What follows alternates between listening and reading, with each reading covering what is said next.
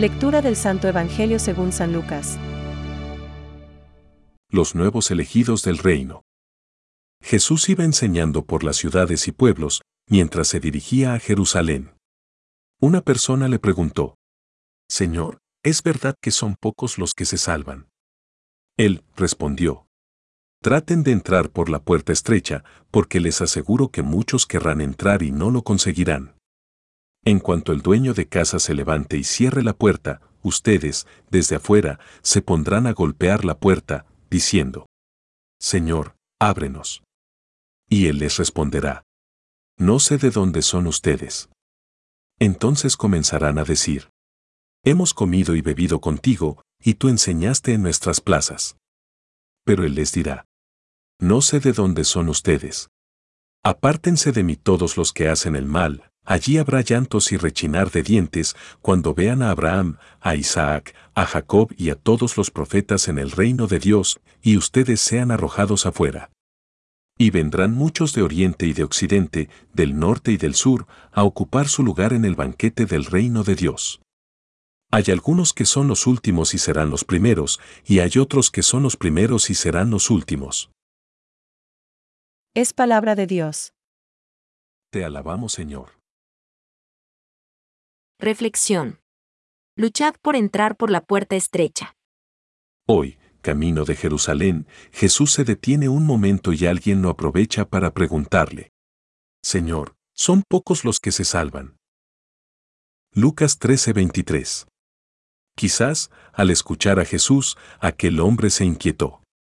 Por supuesto, lo que Jesús enseña es maravilloso y atractivo, pero las exigencias que comporta ya no son tan de su agrado. Pero, ¿y si viviera el Evangelio a su aire, con una moral a la carta, qué probabilidades tendría de salvarse? Así pues, pregunta. Señor, ¿son pocos los que se salvan? Jesús no acepta este planteamiento. La salvación es una cuestión demasiado seria como para resolverla mediante un cálculo de probabilidades. Dios no quiere que alguno se pierda, sino que todos se conviertan. 2 P 3.9 Jesús responde, Luchad por entrar por la puerta estrecha, porque, os digo, muchos pretenderán entrar y no podrán. Cuando el dueño de la casa se levante y cierre la puerta, os pondréis los que estéis fuera a llamar a la puerta, diciendo, Señor, ábrenos. Y os responderá, No sé de dónde sois. Lucas 13,24-25, como pueden ser ovejas de su rebaño si no siguen al buen pastor ni aceptan el magisterio de la iglesia. Retiraos de mí, todos los agentes de injusticia. Allí será el llanto y el rechinar de dientes. Lucas 13,27-28. Ni Jesús ni la iglesia temen que la imagen de Dios Padre quede empañada al revelar el misterio del infierno. Como afirma el Catecismo de la Iglesia, las afirmaciones de la Sagrada Escritura y las enseñanzas de la Iglesia a propósito del infierno son un llamamiento a la responsabilidad con la que el hombre debe usar de su libertad en relación con su destino eterno. Constituyen al mismo tiempo un llamamiento apremiante a la conversión. N 1036.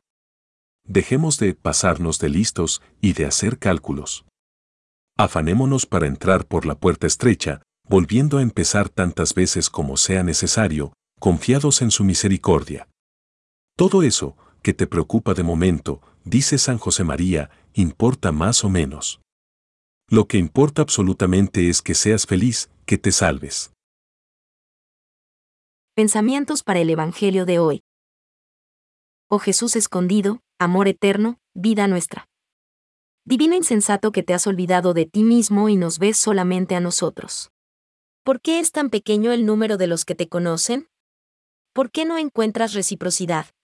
Oh amor divino, ¿por qué ocultas tu belleza? Santa Faustina Kowalska. El paso a la vida eterna está abierto para todos, pero es estrecho, porque es exigente, requiere esfuerzo. Abnegación, mortificación del propio egoísmo. Benedicto XVI. Las afirmaciones de la Escritura y las enseñanzas de la Iglesia a propósito del infierno son un llamamiento a la responsabilidad con la que el hombre debe usar de su libertad en relación con su destino eterno.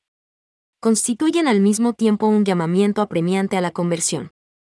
Catecismo de la Iglesia Católica, número 1.036.